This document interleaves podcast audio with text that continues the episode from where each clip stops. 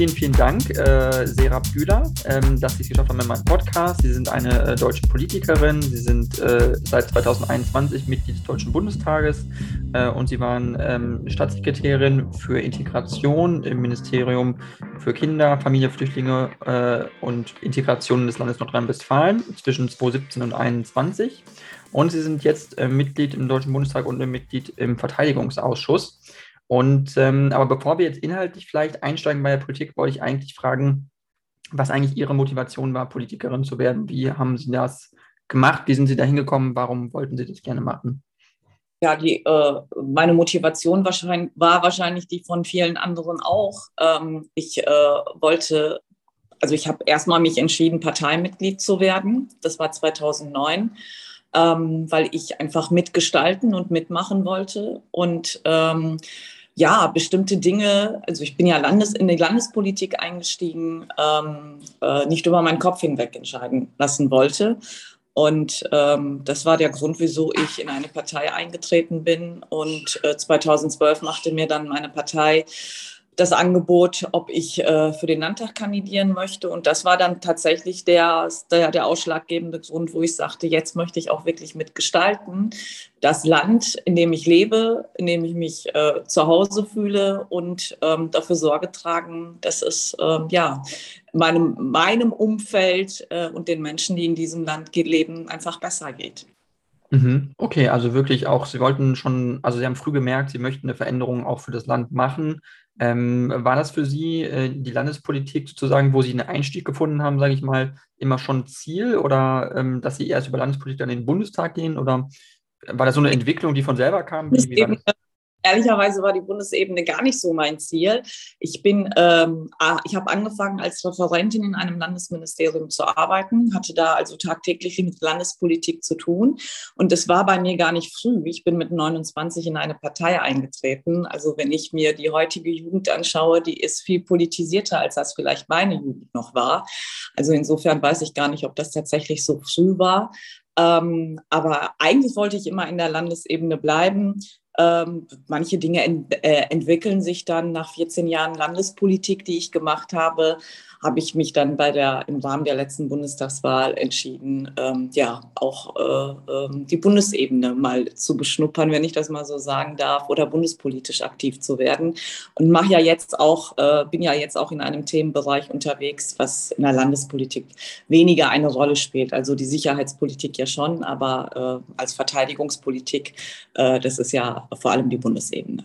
Mhm, ähm, definitiv. Ähm, bevor wir vielleicht da äh, einsteigen, was äh, jetzt Verteidigungspolitik angeht, was ja jetzt Ihr Schwerpunkt ist in der Bundespolitik, ähm, würde ich gerne einfach darauf ansprechen, ähm, weil Sie ja ähm, im NRW eben Integrationsstaatssekretärin waren, einfach mal zu fragen, was da so die wesentlichen Dinge waren, vielleicht Herausforderungen, vielleicht können Sie kurz beschreiben für die Zuhörerinnen so, äh, was man da so gemacht hat und warum vielleicht NRW auch eine besondere Herausforderung ist, auch ähm, was das Thema Integration betrifft, als vielleicht andere Bundesländer?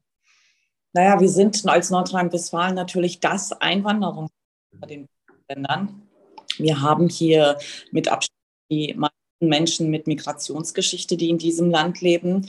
Ähm, jetzt vielleicht mal äh, im, im, Vergleich zum Bundes 25 Prozent der Menschen haben eine Migrationsgeschichte in der Bundesrepublik Deutschland und in Nordrhein-Westfalen können Sie da nochmal 5 Prozent draufschlagen. Das sind 30 Prozent.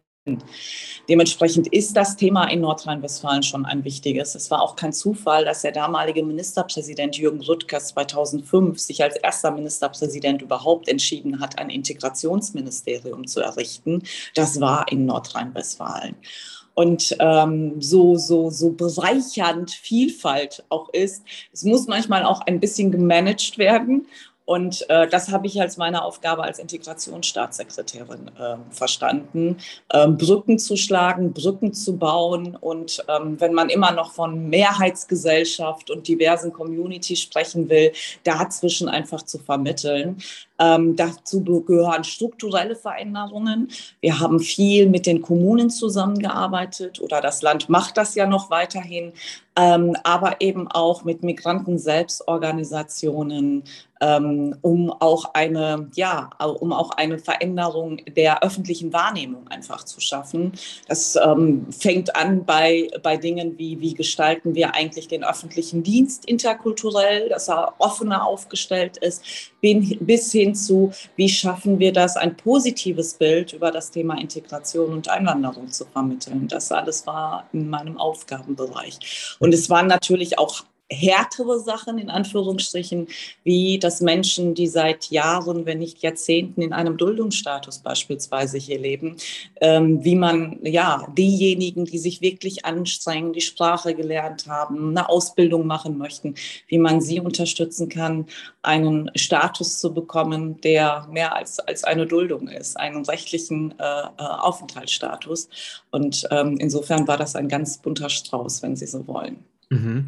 Ähm, äh, haben Sie das Gefühl, dass NRW in der Zeit Fortschritte gemacht hat, zwischen, sage ich mal, 2014 oder Sie haben auch vielleicht schon einen Blick davor auch schon gehabt, bevor Sie ähm, ähm, Staatssekretärin geworden sind, äh, bis, bis heute, sagen wir die letzten 15 Jahre oder 20 Jahre, dass sich da was getan hat, was wirklich ähm, die Integration angeht, was auch, ähm, auch die Chancengerechtigkeit vielleicht auch einfach angeht ähm, ähm, von Leuten, die jetzt vielleicht nicht nur einen anderen, also andere Wurzeln haben, sondern auch was ähm, jetzt sage ich mal die Mobilität angeht für die Bildung. Also wenn man jetzt ähm, nach Haupt- oder Realschulabschluss hat, ähm, dass man trotzdem in bessere Jobs kommt. Haben Sie eine Ahnung, dass sich das verbessert hat oder ist das irgendwo gleich geblieben vom Niveau? Nee, strukturell gibt es wahnsinnig viele Verbesserungen äh, in den letzten 15 Jahren, wenn wir das jetzt als Zeitspanne nehmen. Nicht nur in Nordrhein-Westfalen, auch darüber hinaus. Also ähm, wenn ich das mit den Möglichkeiten, die ich als junger Mensch hatte, vergleiche, dann stehen heute vielen Jugendlichen, vielen jungen Menschen mit Migrationsgeschichte ähm, ganz sicher sehr viel mehr Möglichkeiten zur Verfügung, als das vielleicht zu meiner Zeit noch der Fall war. Ähm, ich sage zu meiner Zeit, ich komme jetzt aus einem Elternhaus, die der deutschen Sprache nicht unbedingt mächtig waren. Und es gab auch damals schon Angebote, aber ich würde sagen, das ist heute, da sind wir heute wesentlich besser aufgestellt. Ähm, was schwieriger ist, ist vielleicht so tatsächlich dieses dieses Empfinden, wo wir stehen. Also das ist irgendwie schlechter geworden. Wir haben das Gefühl, vieles entwickelt, entwickelt sich rückwärts. Wenn wir uns aber die strukturellen Fortschritte anschauen, dann sind wir da wesentlich ähm, ein ganzes Stück weiter. Wir haben in den letzten fünf Jahren in Nordrhein-Westfalen auch versucht, die Vernetzung unter den unterschiedlichen Akteuren, unter den ähm, Kommunalen beispielsweise, mit all den freiwilligen Unterstützern bis hin zur Wirtschaft, bis hin zu sozialen Einrichtungen viel besser zu vernetzen. Ich glaube, das ist gerade in den letzten vier, fünf Jahren wesentlich besser geworden in Nordrhein-Westfalen. Und wir sind mittlerweile auch der Integrationsmotor als Bundesland für die ganze Bundesrepublik. Andere Bundesländer schauen genau, was hier passiert, um, ja, um es ähnlich zu machen, um, um, um, um, um auch, äh, äh, ja, äh, also fungieren sicherlich in vielerlei Hinsicht als Beispiel. Aber das Empfinden über dieses Thema, da hat man manchmal schon das Gefühl, dass es heute vielleicht ein bisschen schwieriger ist, weil wir ja über vieles viel intensiver diskutieren, was sicherlich einerseits ähm, richtig ist. Auf der anderen Seite man sich aber so ein bisschen im Klein-Klein verheddert. Ein Beispiel von mir ist, dass ich sage, ich bin mit der Frage, woher kommst du groß geworden, ohne mich in irgendeine Schublade gesteckt gefühlt zu haben. Das ist heute bei vielen jungen Menschen anders. Und ähm, so, so richtig das sicherlich auf der einen Seite ist, ähm, auf der anderen Seite trägt das vielleicht nicht unbedingt dazu bei, dass man enger zusammenrückt, sondern dass man sich eher ausgegrenzt fühlt. Und das finde ich persönlich sehr schade. Mhm, okay, verstehe. Ähm, ganz interessant, wie Sie das schildern. Ähm, jetzt hätte ich eine Frage, weil Sie sind ja ähm, ähm Muslimen, das heißt, Sie sind ja auch Muslimen, also ähm, auch bekenntlich, das heißt, Sie, also Sie, Sie praktizieren auch den Glauben, sage ich mal. Ähm, Sie haben aber ein liberales Verständnis, so habe ich das auf jeden Fall nachgelesen. das heißt, Sie sind zum Beispiel dafür oder dagegen, dass äh, Mädchen unter 14 Kopftuch tragen. können Sie kurz vielleicht erklären, was Sie damit meinen, also auch, warum das ein Problem ist und warum darüber sozusagen das dann okay ist, sage ich mal. Also wenn man älter ist als 14. Also ich bin, ich bin gläubig, aber jetzt nicht unbedingt praktizierend im Sinne von, dass ich äh, fünfmal am Tag bete oder regelmäßig faste etc. Ich glaube, ich äh, lebe meinen Glauben aus, wie ganz, ganz viele andere Muslime in diesem Land auch, dass ich mich einem Glauben zugehörig fühle, ohne jetzt nach äh, eins zu eins nach äh, äh dessen ähm, äh, Regeln zu leben. Insofern ich glaube, den Begriff nennt man heute auch so ein bisschen als äh, Kulturmuslima, würde vielleicht eher auf mich zutreffen. Wie gesagt, weil man halt nicht alles ähm, praktiziert. Ähm, und äh, die, der, der, Vorstoß damals, das war ja 2017, den ich als Staatssekretärin eingebracht habe, es ging vor allem um, ja, um Kinder, um junge Mädchen, ähm, wo man in einer Großstadt wie Köln ähm, schon an der Grundschule äh, Mädchen sieht mit, mit, mit Kopftüchern, die es einfach in meiner Kindheit so auch nicht gab. Und die es lange, lange auch in der Türkei überhaupt nicht gab, weil das Kopftuchtragen an Schulen aus der, in, der, in der Türkei ja beispielsweise durch den Laizismus, durch den kemalistischen Laizismus auch verboten war. Und mit der Veränderung der türkischen Politik hat man eben auch zunehmend ähm, diese Bilder äh, bei uns wahrgenommen. Und ähm, das ist mit meinem Verständnis von, von, von, von, von dem Islam einfach auch nicht miteinander vereinbar, weil mir das immer so durch mein Elternhaus und meine Mutter ist ja auch Kopftuchträgerin, so vermittelt wurde, dass das eine ganz bewusste Entscheidung sein muss und keine Entscheidung, die einem ähm, aufoktroyiert wird oder aufgezwungen wird oder wo junge Mädchen dazu überredet werden, weil man vielleicht sagt, ja, guck mal, deine Mutter trägt es doch auch, deine ältere Schwester trägt es doch auch und willst du es nicht auch tragen?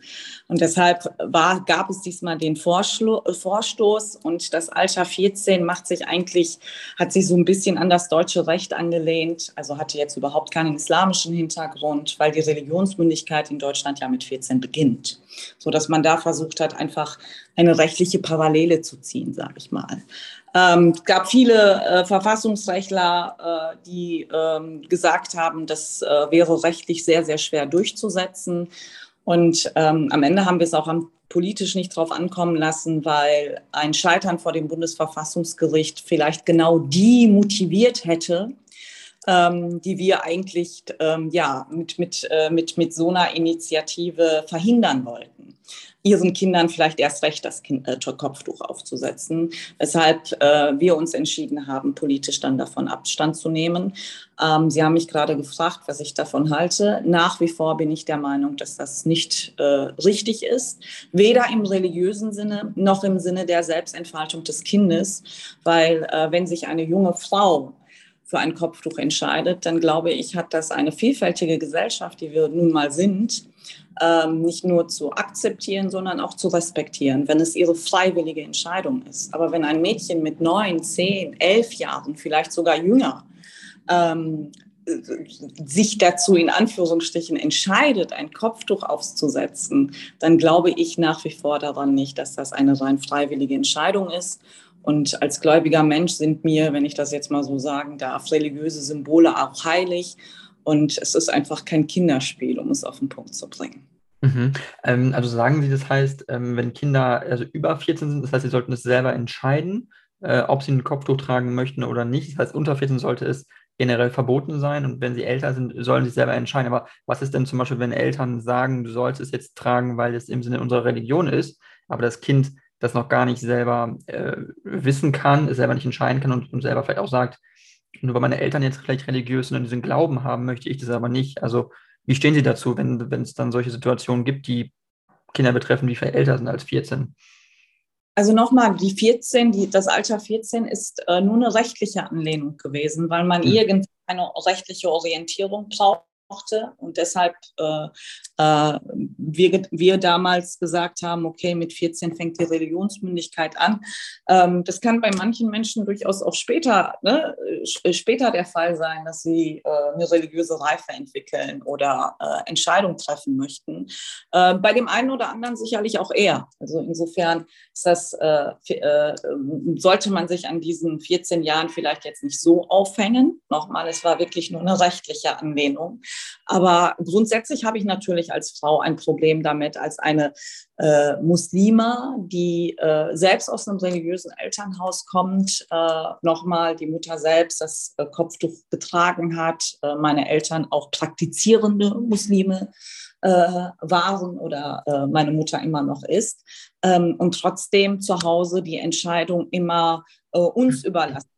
Also uns wurde ein Weg gezeigt das und das schreibt uns unsere Religion vor, aber es liegt in deiner Entscheidung, das zu machen, weil äh, alles Aufgezwungene eben keinen Wert vor Gott hat, wenn ich das jetzt mal so religiös sagen darf. Und deshalb ähm, habe ich grundsätzlich ein Problem damit, wenn Eltern ähm, oder auch andere, es müssen ja nicht immer nur die Eltern sein, Verwandte oder im Umkreis von, von, von Personen ähm, Religion tatsächlich oder religiöse Riten oder Vorschriften jemandem aufgezwungen sind. Und ähm, deshalb haben wir in Nordrhein-Westfalen auch viel auf Aufklärung gesetzt, die Eltern versucht mitzunehmen. Äh, bei, bei, ne, mit, mit Initiativen, Projekten haben viele die, der, äh, solche Projekte gefördert und tun das auch nach wie vor. Also insofern, um Ihre Frage da konkret zu, zu beantworten, ich halte überhaupt nichts davon, wenn ähm, Eltern oder nochmal das, das, das familiäre Umfeld, vielleicht auch darüber hinaus, jemandem Religion aufzwingen möchte. Also ich halte überhaupt nichts davon, wenn ähm, Religion oder, oder auch was anderes äh, Kindern oder jungen Erwachsenen aufgezwungen wird. Mhm. Okay, das ist ähm, ähm, äh, ganz spannend. Ähm, das heißt, aber weil manchmal stellt sich ja nur die Frage, als Außenstehender jetzt für mich zum Beispiel, ähm, ich hatte jetzt, äh, ich wurde damals als Kind ja auch äh, ge gefirmt. Ähm, da war ich auch relativ jung äh, in der katholischen Kirche, bin dann auch ausgetreten wieder als Erwachsener, also mit 23 bin ich wieder ausgetreten, ähm, weil ich auch als junger Mensch nicht genau wusste, will ich überhaupt Mitglied dieser Kirche sein. Also äh, meine Frage zieht nur noch mal kurz ein bisschen darauf ab, inwiefern können Kinder und auch Jugendliche überhaupt wirklich entscheiden und wissen, will ich eigentlich äh, diese Religion praktizieren, ob es nun ähm, also ob es nun der Islam ist, ob es die katholische Kirche ist, ob es die evangelische Kirche ist.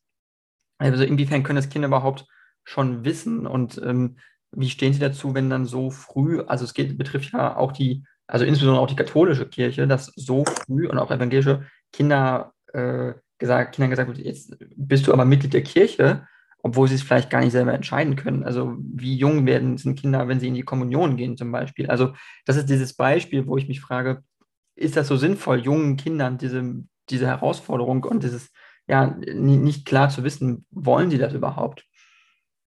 Das ist, das ist sicherlich in diesem Zusammenhang eine berechtigte Frage. Ich würde aber trotzdem sagen, dass es hm. äh, Unterschiede gibt. Ähm, wenn Sie, Sie haben mit 23 beschlossen, aus der Kirche auszutreten. Ähm, Sie haben in Ihrer Kindheit vieles mitgemacht, aber ich sag mal so, es hat äh, ähm, sicherlich, als Sie äh, beschlossen haben, aus der Kirche auszutreten, hat das nicht so einen Einschnitt in Ihrem Leben hinterlassen, dass Sie ähm, vielleicht aus der Community ausgeschlossen worden sind oder ähm, Ihnen Vorwürfe in der Community gemacht worden sind. Und das ist bei einem Kopftuch eben anders, wenn sich ein junges Mädchen ähm, überredet, äh, überreden lässt oder von den, von den Eltern vorgeschrieben bekommt, ähm, ein Kopftuch zu tragen und es mit 23 ablegt, muss sie sich viel stärker rechtfertigen, als sie das vielleicht mussten, als sie aus der äh, Kirche ausgetreten sind.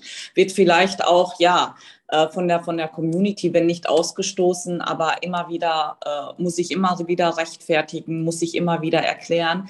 Und das ist bei einem Austritt aus der Kirche, ähm, das kommt natürlich auch auch da auf das familiäre Umfeld etc. an, je nachdem, wo sie sich bewegt haben.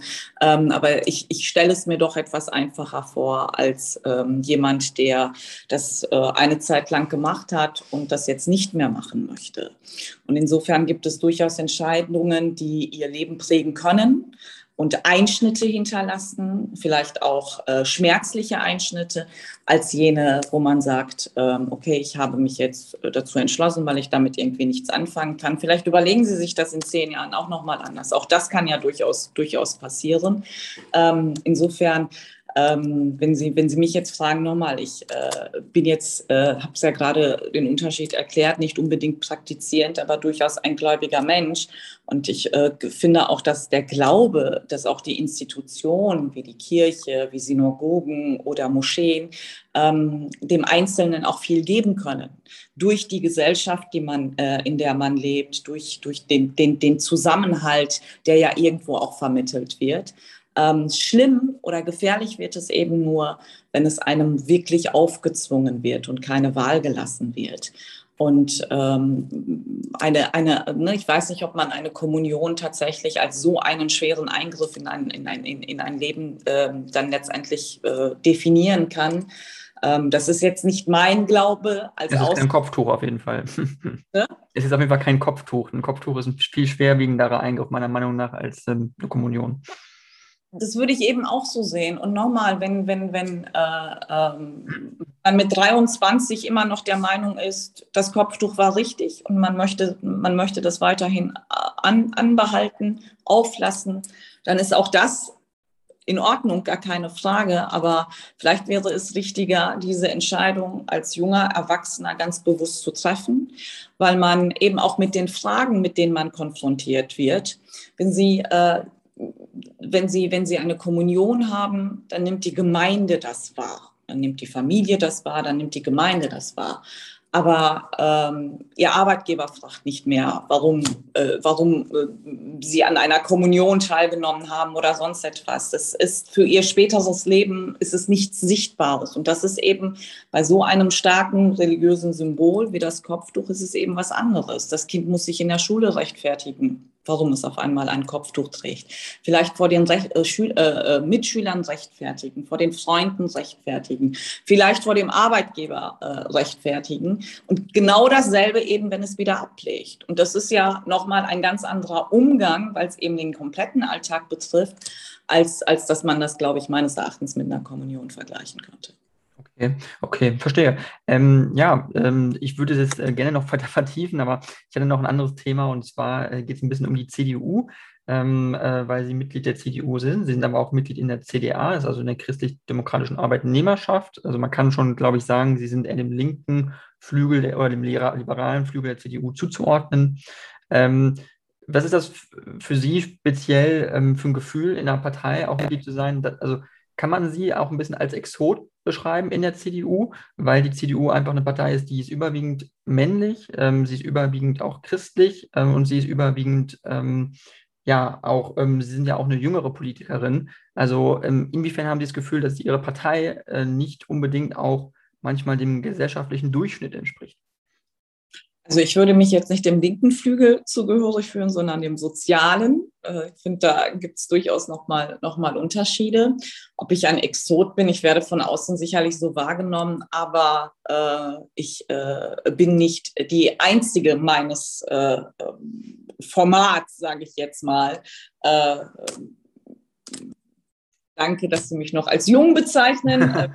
aufgreifen darf. Also wenn man das Durchschnittsalter der Abgeordneten im Bundestag allein anschaut, meine ich, dann sind es mal wirklich, also es ist ja, die, die Fraktion ist ja männlich, die Fraktion ist, ähm, also dass die, die Zahlen sprechen müssen für sich, sag ich mal. Ja, nein, nein, also ich verstehe durchaus, was Sie meinen, aber ähm, gerade in, in, in, unserem Landesverband Nordrhein-Westfalen bin ich alles andere als alleine unterwegs. Also wir haben sehr viele, die ähnliche Biografien äh, oder Migrationsgeschichte äh, äh, vorweisen können. Es ist jetzt nicht die Mehrheit, ganz sicher nicht, da haben Sie recht, aber wir werden immer mehr. 2009, als ich eingetreten bin, war ich vielleicht irgendwo noch ein Exot. Und das zeigt auch, dass die Partei sich in den, weil Sie mich gefragt haben, was ist in den letzten 15 Jahren eigentlich so äh, passiert, auch die CDU hat sich in den letzten Jahren extrem äh, verändert.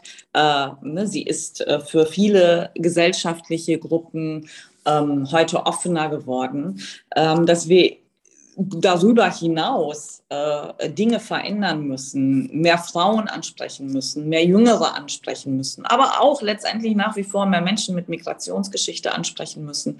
Das äh, ist, ist, ist ein Faktum, was äh, überhaupt nicht in Rede oder in Frage gestellt werden darf. Und ähm, wir haben ja vor, das ein oder andere jetzt auch auf unserem anstehenden Bundesparteitag äh, in Form einer Satzungsänderung zu verändern. Ähm, wenn die Delegierten ähm, die Mehrheit, die Zweidrittelmehrheit das so, so sieht, ähm, was ich sehr hoffe und äh, wofür, wofür ich in meinem Umfeld auch arbeite, dass das eben zustande kommt, ähm, um da einfach auch, ja, vor allem für, für, für Frauen offener zu sein. Ich bin kein Freund von Quoten an sich, aber was die Frauenquote betrifft, sehe ich mittlerweile auch ein, das habe ich äh, vor ein paar Jahren auch noch anders bewertet, dass wenn wir hier tatsächlich etwas verändern oder bestimmte Strukturen einfach aufbrechen möchten, dass das ohne eine Satzungsänderung in dieser Form nicht geht. Und äh, das heißt aber nicht, dass wir das übertragen auf eine Migrantenquote, auf eine Jungenquote etc. Ähm, aber ich, ich hoffe, dass mit mehr äh, Weiblichkeit in der Partei bestimmte Dinge sich, ähm, sich auch automatisch verändern können. Mhm. Ähm, Ihr Parteivorsitzender und Fraktionsvorsitzender Friedrich Merz hat kürzlich in einem Interview gesagt, dass ähm, er sich nicht gegen die Frauenquote sperrt, wie Sie gerade angesprochen haben. Ähm, er allerdings äh, dieses äh, Thema nicht als das drängendste in der deutschen Politik betrachtet. Äh, was halten Sie von so einer Aussage? Die ist ja absolut richtig. Ich meine, wenn Sie sich, äh, wenn Sie sich die aktuelle äh, Situation und Diskussion anschauen, wir haben gerade Sitzungspause, wir sind viel im Wahlkreis unterwegs, wir haben viele Bürgergespräche. Dann muss ich Ihnen sagen, hat mir bisher noch keiner gesagt, ja, und übrigens, die CDU braucht unbedingt die Frauenquote oder die äh, Wirtschaft braucht jetzt unbedingt eine äh, Frauenquote oder sonst etwas. Die Menschen äh, machen sich Gedanken über den Krieg, die Menschen machen sich Gedanken über ähm, unsere Energiesituation. Sie fragen sich, ob sie eigentlich im Winter noch die Wohnung heizen können. Sie machen sich Gedanken über die Inflation. Ähm, sie gehen einkaufen und merken, dass sie für die 100 Euro, äh, für die sie vor sechs Monaten noch das und das bekommen haben, heute das alles nicht mehr kriegen. So, sie machen sich Gedanken an der Zapfsäule. Also insofern sind das wirklich drängerende politische Themen, mit denen wir uns hier beschäftigen müssen, als ob die CDU eine Frauenquote hat oder nicht. Und mhm. genau so verstehe ich auch meinen Vorsitzenden, ähm, wenn er sagt, das ist nicht das drängendste deutsche Problem oder äh, äh, politische Problem, was wir im Moment haben. Es ist aber wichtig für die CDU als Partei. So, und deshalb bin ich schon der Meinung, dass der Parteitag dafür im September auch Platz bieten muss ähm, würde mir aber schon wünschen, dass eben alles andere, was ich gerade genannt habe, auf dem Parteitag äh, der, der, der CDU äh, eine größere Rolle spielt, als wie, ne, wie, wie verändern wir uns oder wie wollen wir uns als Partei verändern. Weil das ist eine CDU-interne Frage. Und ich glaube, die aller, allermeisten Menschen in diesem Land, denen, denen ist diese Frage völlig egal, weil es im Moment tatsächlich drängendere Probleme gibt.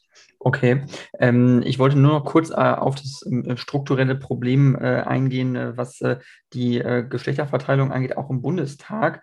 die hat sich ja jetzt nochmal im Vergleich zu 2017, der, nach der letzten Bundestagswahl, nochmal verschlechtert, was insbesondere auch die, die ähm, CDU-Fraktion, Bundestagsfraktion angeht, dass der Frauenanteil nochmal gesunken ist im Vergleich zu 2017. Äh, wie erklären Sie sich das äh, vor dem Hintergrund eigentlich einer sich doch weiterentwickelnden und wohlhabenderen Gesellschaft, dass es da Rückwärtsbewegungen zu, scheinen, zu geben scheint? Ach, wissen Sie, ich glaube, dafür gibt es nicht die eine Erklärung. Das ist ganz unterschiedlich. Und Sie können so eine äh, Zusammenstellung der Fraktion auch nicht mit, mit irgendeiner äh, äh, Erklärung, die Sie aus dem Hut zaubern, zaubern darstellen. Ähm, Sie wissen, dass wir unsere Kandidatinnen und Kandidaten vor Ort aufstellen. Und da gibt es schon Unterschiede. Ich komme aus dem Kreisverband äh, Köln.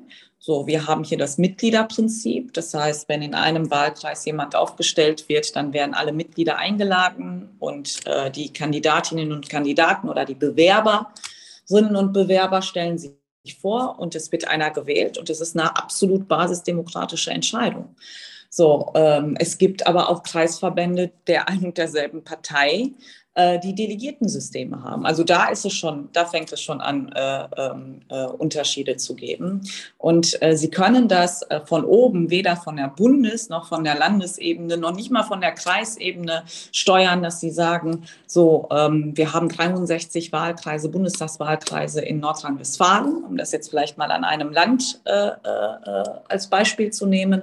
Und ähm, es sind mittlerweile schon ähm, 30 Wahl, bei 30 Wahlkreisen äh, äh, Kandidatenaufstellungen passiert und äh, wir haben 25 Männer und fünf Frauen und wir müssen jetzt dafür Sor Sorge tragen, dass in den anderen Wahlkreisen mehr Frauen aufgestellt werden, damit wir mehr Frauen in den Bundestag schicken. Ähm, das entscheiden die Mitglieder vor Ort, entweder als Delegierte oder eben als Mitglieder.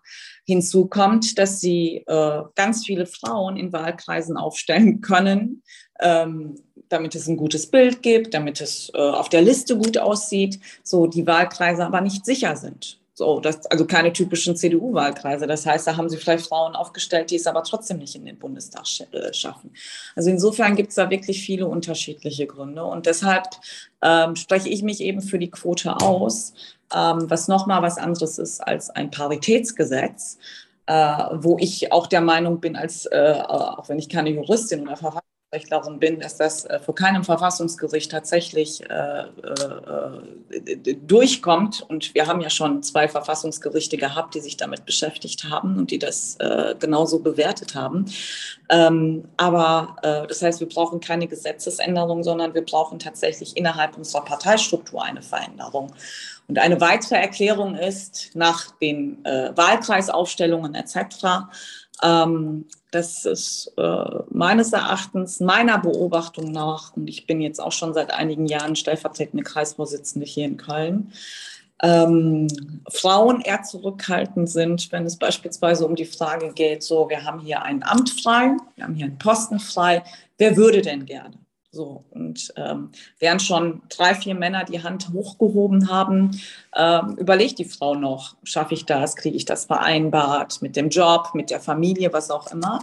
So, und wenn drei Männer schon die Hand gehoben haben und sie überlegt noch, und wenn sie auch zur Antwort gekommen ist, ja, ich schaffe das, äh, zeigt sie gar nicht mehr auf, weil drei Männer sich schon gemeldet haben. Ähm, jetzt mal ein, ein, ein, ein Beispiel, was äh, nicht aus der Luft gegriffen ist, überhaupt nicht. Und ähm, deshalb glaube ich, würde uns ja eine Quote gut tun, denn auch wenn drei Männer schon die Hand gehoben haben äh, und wir eine Quote zu erfüllen haben, kann die Frau, die sich ein bisschen Zeit genommen hat zum Überlegen, vielleicht trotzdem zu dem Schluss kommen und sagen, ich mache das jetzt, weil ähm, das steht mir jetzt zu. Und ähm, die ganze Diskussion um beeinträchtigt das die Qualität etc. pp.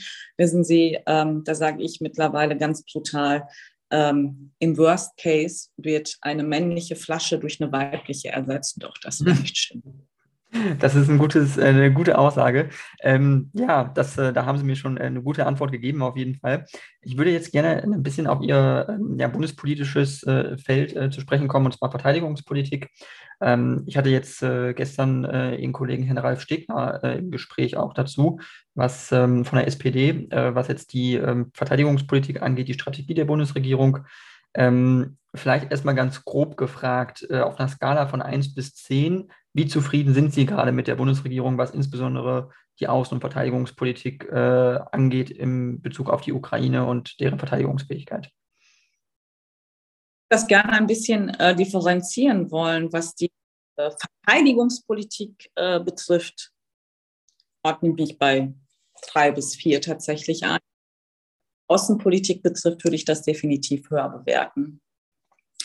Ähm, wir haben eine durchaus sehr engagierte, sehr taffe Außenministerin, äh, der ich durchaus abkaufe, dass sie die Ukraine stärker unterstützen möchte, als äh, die Verteidigungsministerin in der Lage dazu ist, das zu tun oder bereit dazu ist, ähm, was ich allerdings auch nicht der Verteidigungsministerin alleine anlaste, sondern vor allem dem Bundeskanzler. Und ähm, deshalb würde ich das äh, mit Sicherheit anders bewerten als Fleiß Stegner, der Ihnen dazu gestern eine andere Antwort geliefert haben wird. Ähm, es äh, ist, man kann das jetzt als Oppositionsgeschwätz abtun. Äh, man kann sich aber auch stattdessen einfach mal im Ausland anhören, umhören. Ähm, was unsere Verbündeten, unsere Partner eigentlich von unserer aktuellen Verteidigungspolitik halten und wir zu einem ähnlichen Ergebnis kommen, den ich gerade, also, oder, oder zu einer ähnlichen Bewertung kommen, die ich gerade gemacht habe.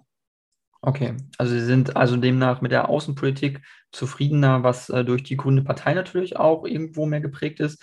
Ähm, wie, was glauben Sie, woran liegt es, dass die SPD, ähm, insbesondere Sie haben schon gesagt, der Kanzler, äh, dazu neigt, äh, sehr vorsichtig zu sein. Ähm, die Forderungen, die die CDU stellt, unter anderem, ähm, unter anderem geht es ja darum, ähm, Leopard 1 Panzer, äh, die ausgemustert sind, gibt 100 Stück circa, die äh, bei Kraus Maffei Wegmann äh, irgendwo rumstehen, dass man die flott machen könnte, in die Ukraine schicken könnte, unter anderem dass da keine Genehmigung geben wird. Es gab äh, diesen Bericht, dass Spanien gerne Leopardpanzer an die Ukraine liefern möchte. Angeblich hatte das, das der Bundeskanzler, das Bundeskanzleramt das verboten. Das darf Spanien demnach nicht.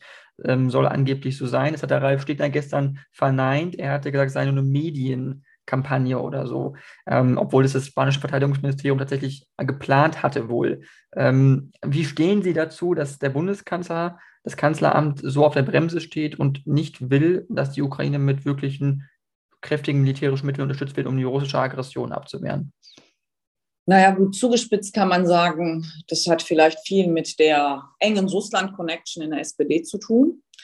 Ähm, objektiver kann man sicherlich sagen, ähm, dass der Bundeskanzler durchaus in der Lage ist, die Stimmung im, im, im, Land sehr gut wahrzunehmen. Und es ist bei weitem nicht so, dass äh, wir jetzt eine ja, große Mehrheit haben. Ich würde sagen, vielleicht eine knappe Mehrheit. Ne? Äh, es hält sich so pari pari, ähm, wo viele Menschen auch Sorge haben, dass bei derartigen Waffenlieferungen ähm, wir zur Kriegspartei werden können. So, das äh, gibt, gibt ja mittlerweile auch viele offene Briefe von, von sogenannten Intellektuellen, will ich an dieser Stelle sagen, die das ja ähnlich bewerten und äh, äh, wo man sagt, äh, Waffen lösen keine Konflikte, lieber, lass uns lieber verhandeln.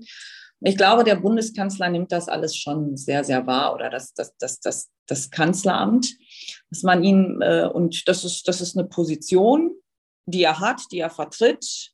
Das äh, steht erstmal für sich, will das jetzt erstmal überhaupt nicht bewerten.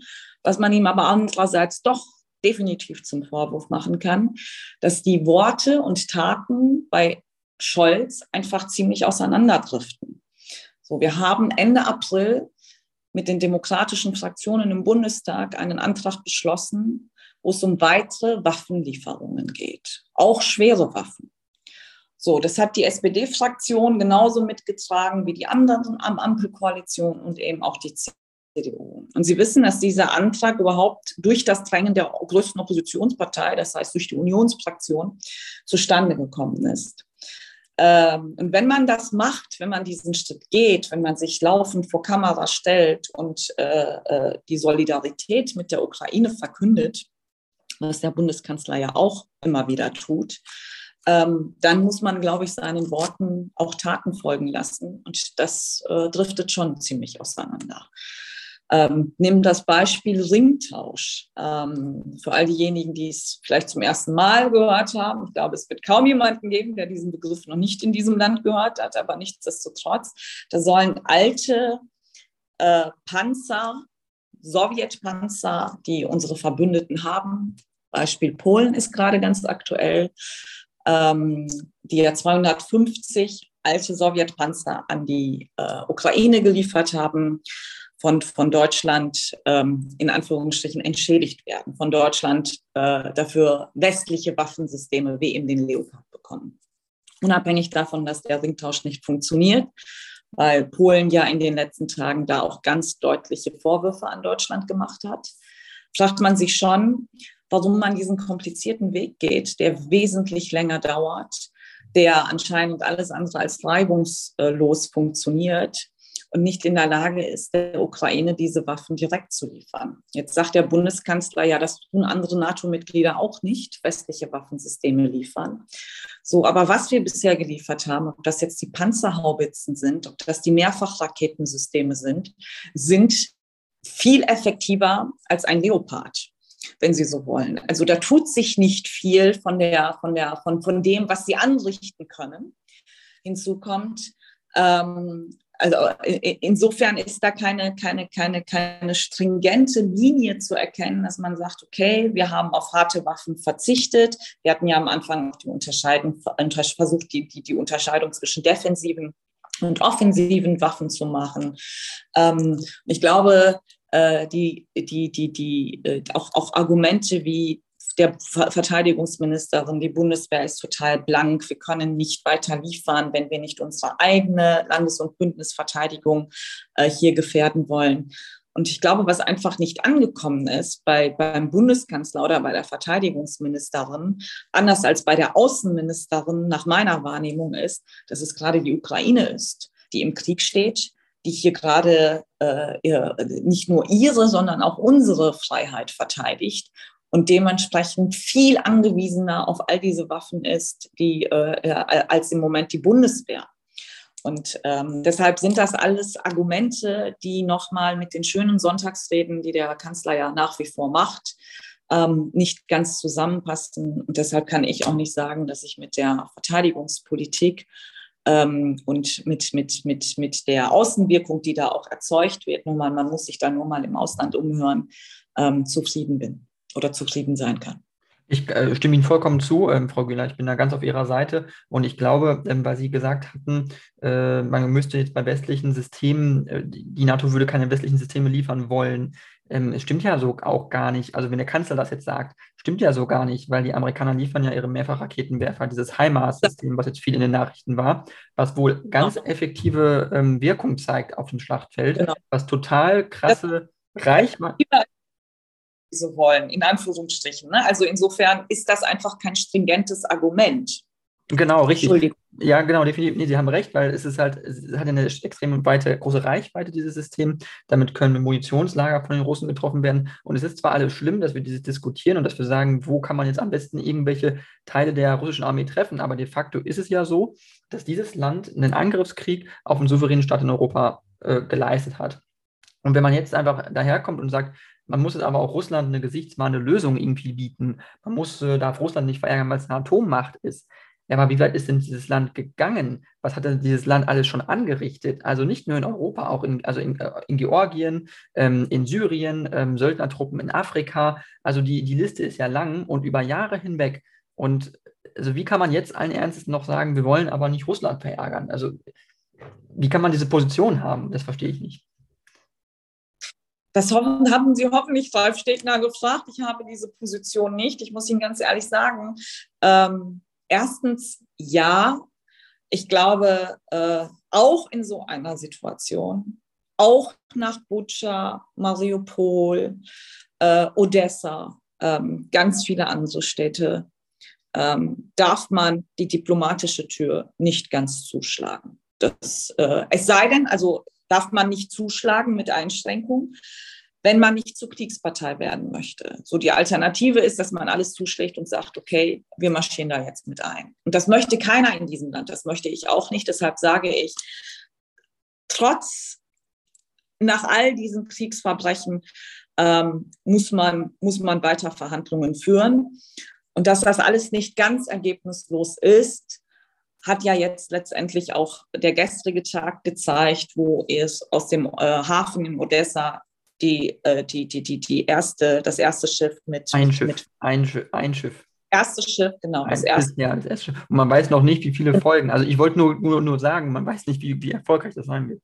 Bin da, bin da völlig bei Ihnen, aber äh, ist basiert auf einer Verhandlung, die letzte, vorletzte Woche getroffen wurde. So, äh, am Tag danach wurde Odessa angegriffen, weiß ich alles, aber ein Schiff hat es jetzt rausgeschafft. Und das bedeutet, glaube ich, für die dritte Welt gerade ganz, ganz viel. Ne, wenn wir an Hungerkrisen etc. denken. Was daraus, ne, ob da jetzt weitere Folgen oder nicht, weiß ich nicht. Aber was ja deutlich machen soll, äh, auch in so einer Situation muss man, glaube ich, an der einen oder anderen Stelle immer noch, immer noch verhandeln. So, äh, und dennoch kann Diplomatie, können wir jetzt nicht alles auf Diplomatie setzen. Und das tun diese Leute ja. Sie versuchen ja, also ob ich jetzt an Precht denke oder viele andere, Alice Weidel etc., ähm, man vermittelt den Eindruck, als wäre die Tür komplett zugeschlagen und es würde alles an der Ukraine liegen, die äh, weitere Verhandlungen blockiert. Und genau das Gegenteil ist ja eigentlich der Fall. Die Ukraine hat ziemlich früh nach dem 24. Februar eigentlich gesagt, dass sie auf eine NATO-Mitgliedschaft verzichtet, dass sie äh, bereit ist, äh, über die Krim zu verhandeln. Dann kam Butscha. Und seitdem ist die Ukraine nicht mehr bereit, irgendwelche Zugeständnisse zu machen. Und das muss man verstehen, dass sie das nicht mehr ist, nach all den Kriegsverbrechen, die passiert sind. Und dennoch ist es ja nicht die Ukraine, die sagt, wir setzen uns nicht mehr an einen Tisch. Es ist genau der andere. Es ist der Aggressor, der genau das macht. Ähm, und Zelensky, ich war ja selbst vor ein paar Wochen in der Krim, und Zelensky oder die politische Führung in der Ukraine steht im Moment auch extrem unter Druck, weil einerseits die Mehrheit in der Ukraine diesen Krieg beendet sehen möchte, was nachvollziehbar ist, absolut verständlich. Auf der anderen Seite aber nach all den Kriegsverbrechen nicht bereit ist, irgendwelche Zugeständnisse an Russland zu machen. Also insofern müssen wir uns doch als die äh, äh, Dritten als Außenstehende die Frage stellen und diese Intellektuellen, die hinter ihren Schreibtischen äh, schreibt, äh, oder an ihren Schreibtischen solche Forderungen stellen, was sind wir eigentlich, äh, wo, ne, wie weit können wir eigentlich gehen, die Ukraine zurück zum Verhandlungstisch zu führen, die uns immer wieder sagt, ähm, und wenn wir uns mit Putin an einen Tisch setzen, besteht bei diesem Mann einfach die Gefahr, dass alles, was er uns dazu sagt, vielleicht, wenn überhaupt, wenn es überhaupt welche, dass man darauf nicht bauen und dass man nicht vertrauen kann. Also was könnt ihr von uns, was erwartet ihr uns von uns gerade eigentlich? Und wenn ich sage, dennoch nicht die Tür ganz zuschlagen, dann, weil wir ja eigentlich alle wissen, dass es nach wie vor Gespräche gibt. Vor wenigen Wochen hat Olaf Scholz noch ein längeres Telefonat mit, mit Putin geführt. Macron genauso, die ist immer wieder versuchen. Und ich glaube, dass es in diesen Gesprächen mehr geht als um das Wetter. Und das zeigt doch schon, dass man trotz internationaler weiterer Bemühungen einfach hier nicht vorankommt. Und, ähm, und trotzdem, wenn ich sage, auch wir sollten dazu beitragen, dass die Tür nicht verschlossen wird, sage ich aber auf der anderen Stelle oder im selben Atemzug, wir müssen die Ukraine in eine bessere Verhandlungsposition bringen und das können wir nur durch weitere Waffenlieferungen. Das können wir nicht, indem, die, indem wir die Ukraine auf sich alleine äh, äh, stellen, ähm, ihnen Waffenlieferungen verweigern, in der Hoffnung, dass ihnen bald der Atem ausgeht und sie sich an den Verhandlungstisch setzen und Putin all jegliche Zugeständnisse machen. Das wird nicht für einen langfristigen Frieden im Land oder in dieser Region sorgen. Definitiv nicht. Also insofern müssen wir die Ukraine in eine Verhandlungsposition bringen, wo sie nicht aus der Schwäche äh, heraus verhandelt, sondern zumindest auf Augenhöhe irgendwo mit Russland steht. Und das können wir nur, indem wir, wenn wir nicht Kriegspartei werden wollen, und nochmal dagegen bin ich auch, indem wir die Ukraine dabei unterstützen, sich selbst zu verteidigen. Und das geht nur mit Waffen und nicht mit äh, humanitären Hilfsprojekten, die sicherlich, wenn dieser Krieg hoffentlich bald ein Ende findet, dann viel wichtiger sind als in der aktuellen Situation. Okay. Ähm, was halten Sie von den äh, Gerüchten, dass äh, Wladimir Putin äh, schwer krank sein soll, dass er äh, unter anderem also Parkinson haben soll, dass er krebskrank sein soll, dass er vermutlich nicht mehr lange zu leben hat und dass er deswegen, dass es mit ein Grund sein könnte, warum er jetzt diesen Krieg angezettelt hat, weil kurz vor seinem Ableben er nochmal sich seinen Platz in den Geschichtsbüchern sichern möchte? Wissen Sie, das sind Spekulationen. Äh, diese Gerüchte gibt es schon seit Jahren auch über andere Despoten. Also ich weiß gar nicht, wie seit, seit wann es ein ähnliches Gerücht äh, äh, über Erdogan gibt, der seit Jahrzehnten gefühlt an einer schweren, an einem schweren Darmkrebs leidet. Also insofern ähm, halte ich das, halte ich das alles für, für, für eine Spekulation. Ich bin eher der Meinung, dass äh, äh, nach, nach, nach meiner Wahrnehmung ähm, hat dieser Krieg jetzt erst einen solchen Anfang gefunden, weil wenn man so will, die Ukraine erzählt uns ja immer wieder, was ja äh, auch nicht von der Hand zu weisen ist, was ja äh, durchaus auch, auch, auch richtig ist, dass sie sich eigentlich seit 2014 im Krieg befindet. So, und dass es jetzt diesen Ausmaß nach dem 24. Februar genommen hat, führe ich persönlich auf ein Vakuum zurück, was Putin einfach vorgefunden hat. Es gibt keine Führungsmacht mehr in der Europa, in Europa, in der EU, ähm, kein, kein Leadership, wenn Sie so wollen. Und ähm, auch Joe Biden wird nicht wirklich ernst genommen von, von, von, von Putin. Und ich glaube, er hat äh, das, das bemerkt durchaus, dass da ein Gap entstanden ist und ähm, ähm, was, was den Grund hat, dass der Krieg diesen Ausmaß jetzt erst eingenommen hat und nicht vielleicht schon vorher. Und ich würde das jetzt nicht auf seine Krankheit zurückführen nochmal. Das Gerücht gibt es auch schon seit, seit, seit, seit langem.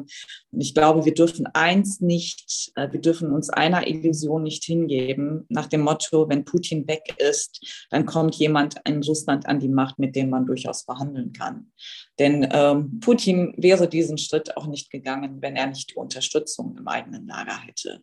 So, das hat, was die Bevölkerung betrifft, hat das sicherlich viel damit zu tun, dass sie, ähm, dass die Bevölkerung weitgehend abgeschnitten ist von freien zu freien Informationen und von der russischen Regierung jeden Tag mit Propaganda gefüttert wird. So, ähm, aber nochmal, wenn es diese große Unterstützung auf seiner Seite nicht gäbe, also anders, wir dürfen uns der Illusion, glaube ich, nicht hingeben, dass Putin hier komplett alleine entscheidet und handelt.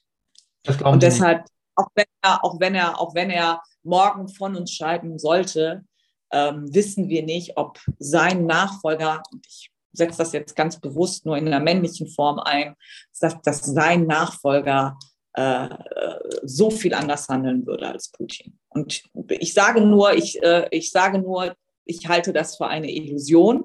Wir können alle so hoffen, dass es kommt, ähm, aber ähm, sollten da vielleicht etwas, etwas realistischer äh, und nicht nur mit dieser blinden Hoffnung an die Sache rangehen. Okay, okay. Ähm, verstehe. Kurz ähm, zum Ende, zum Abschluss des Interviews wollte ich noch einen weiteren Themenkomplex eingehen und zwar ist es äh, Taiwan äh, und China. Ähm, das ist jetzt letzte Woche oder diese Woche ähm, ja, explodiert so ein bisschen, äh, dass äh, die äh, demokratische ähm, äh, Politikerin Nancy Pelosi aus den USA nach Taiwan reisen wollte, auf ihrer Asienreise, dass die chinesische Führung das als inakzeptabel beschrieben hat und mit Konsequenzen gedroht hat. Ähm, wie dramatisch ordnen Sie jetzt diese Lage im Moment ein mit, mit dem Besuch, der ja wohl stattfinden soll, so wie es jetzt neulich kam. Ähm, äh, wie sehen Sie das? Wie, wie riskant ist die Situation, dass das eskalieren kann auch? Und dass China auch wirklich vielleicht bereit wäre, auch Taiwan, ähnlich wie jetzt Russland die Ukraine mit militärischen Mitteln äh, einzunehmen und zu unterjochen? Also das ist, äh, das ist ein Szenario, was so unwahrscheinlich gerade leider gar nicht, äh, äh gerade leider gar nicht ist. Und ähm, der äh, Besuchstag soll ja, wenn dann heute stattfinden, zumindest das, was man mitbekommen hat. Und äh, ja, am Ende des heutigen Tages wissen wir mehr, ob Pelosi das gemacht hat oder nicht.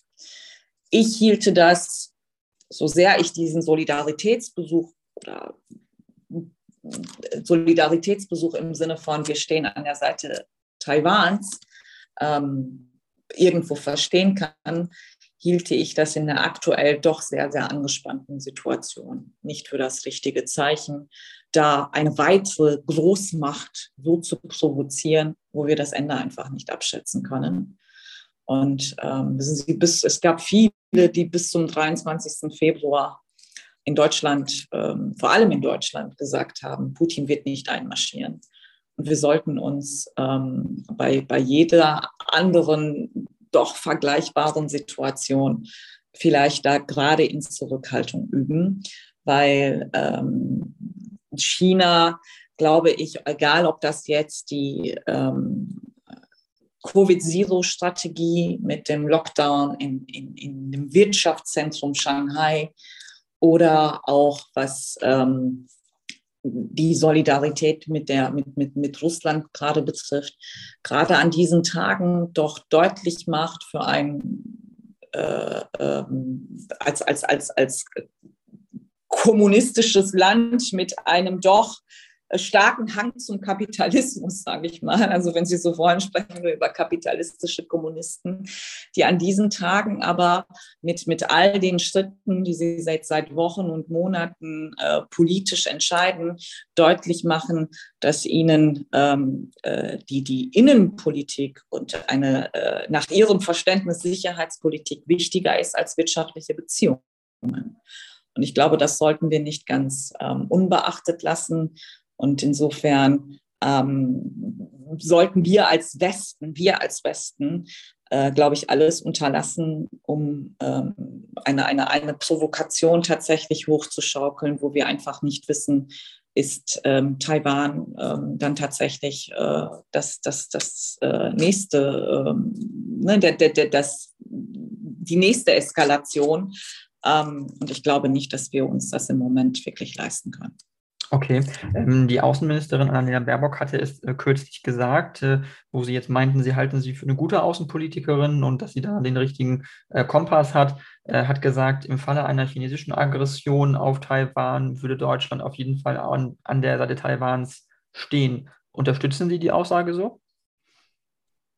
Ähm, wenn wir unsere Argumente, die wir auf die Ukraine ähm, beziehen oder wenn wir unsere Argumente für die Ukraine, so ist es wichtiger, wenn wir unsere Argumente für die Ukraine selbst ernst nehmen, so und ähm, auch die Rede von unseren Werten, äh, die wir äh, vertreten, selbst ernst nehmen, dann äh, wäre das tatsächlich die logische Konsequenz. Das ist richtig.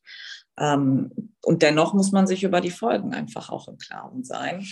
Wir waren nicht in der Lage, und das ist jetzt nicht wertend gemeint, im Sinne von, ähm, die Bundesregierung war nicht in der Lage, aber wir waren einfach wirtschaftlich und gesellschaftlich nicht in der Lage, ähm, in Bezug auf Russland äh, Gassanktionen in Erwägung zu ziehen, beziehungsweise sie durchzuziehen, auch wenn man sie vielleicht mal ähm, im Visier hatte, ähm, weil das Argument, Sanktionen müssen denjenigen, der sie, den sie treffen sollen, einfach stärker treffen als diejenigen, die sie aussprechen.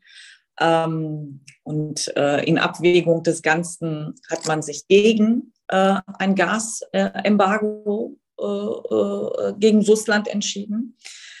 Und insofern ähm, sage ich nur, müssen wir vorsichtig sein, wenn wir neben Russland jetzt äh, auch die äh, Beziehungen mit, mit, mit China aufs Eis legen oder einfrieren wollen. Was bedeutet das für uns? Und mhm. diese Frage ähm, müssen wir uns schon stellen, glaube ich, in der aktuellen Situation. Und deshalb ja, die Aussage der Außenministerin ist abgeleitet von unserer Wertepolitik, die wir äh, haben müssen, abgeleitet von unserer Ukraine-Politik zutreffend und richtig. Nur ähm, müsste man das vielleicht auch einmal mit Habeck besprechen, was er denn davon hält. Denn ich bin mir ziemlich sicher, dass ein Oppositionspolitiker Habeck, gerade was die Frage Gassanktionen, etwas fordernder und anders aufgetreten wäre als der Wirtschaftsminister Habeck. Hm. Der, das ist, das ist kein Vorwurf, äh, er, das, ist, das ist letztendlich Realpolitik. Und, und ich habe das Gefühl, dass in diesem Falle, was die Frage Taiwan betrifft, Robert Habeck da vielleicht etwas mehr angekommen ist als Annalena Baerbock, die ich, äh, deren Tun und Handeln und Wirken ich äh, durchaus schätze, was, glaube ich, in den letzten Minuten deutlich geworden ist. Ähm, aber in der Realpolitik scheint mir trotzdem Habeck stärker angekommen zu sein. Okay, das hat man als klares Statement auf jeden Fall äh, von Ihnen äh, vernommen. Ähm, ja, Frau Güler, ich danke Ihnen äh, sehr für dieses Interview. Ich fand es sehr spannend, ich fand es sehr inhaltsreich und informativ. Wenn Sie möchten, können Sie noch zum Abschluss was sagen zu sich als Person oder einen Wahlkampfaufruf machen. in Niedersachsen sind ja jetzt Landtagswahlen bald. Ich weiß nicht, ob Sie da einen Aufruf machen möchten. Das können Sie jetzt gerne noch machen. Ja, gerne wenn ich, also wenn ich das darf, dann äh, kann ich jedem Niedersachsen natürlich empfehlen, im Oktober die CDU zu wählen. Äh, äh, weil ich glaube, dass wir mit Bernd Altusmann in Niedersachsen einen starken Ministerpräsidenten hätten. Das auf jeden Fall. Und ähm, wünsche Ihnen mit Ihrem Podcast alles Gute, bedanke mich für die Gelegenheit, ähm, vor allem das eine oder andere vielleicht auch etwas länger ausführen zu dürfen.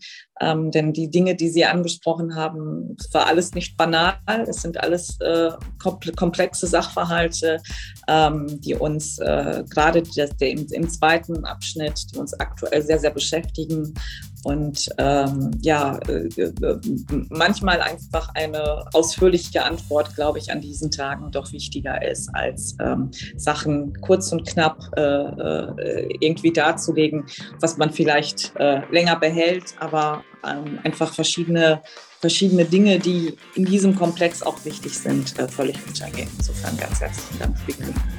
Super, vielen, vielen Dank.